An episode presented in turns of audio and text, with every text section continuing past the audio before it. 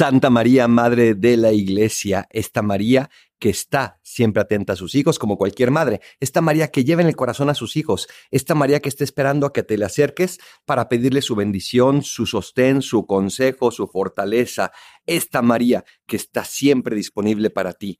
Hay que aprovecharles un regalazo que Dios nos dio en la cruz.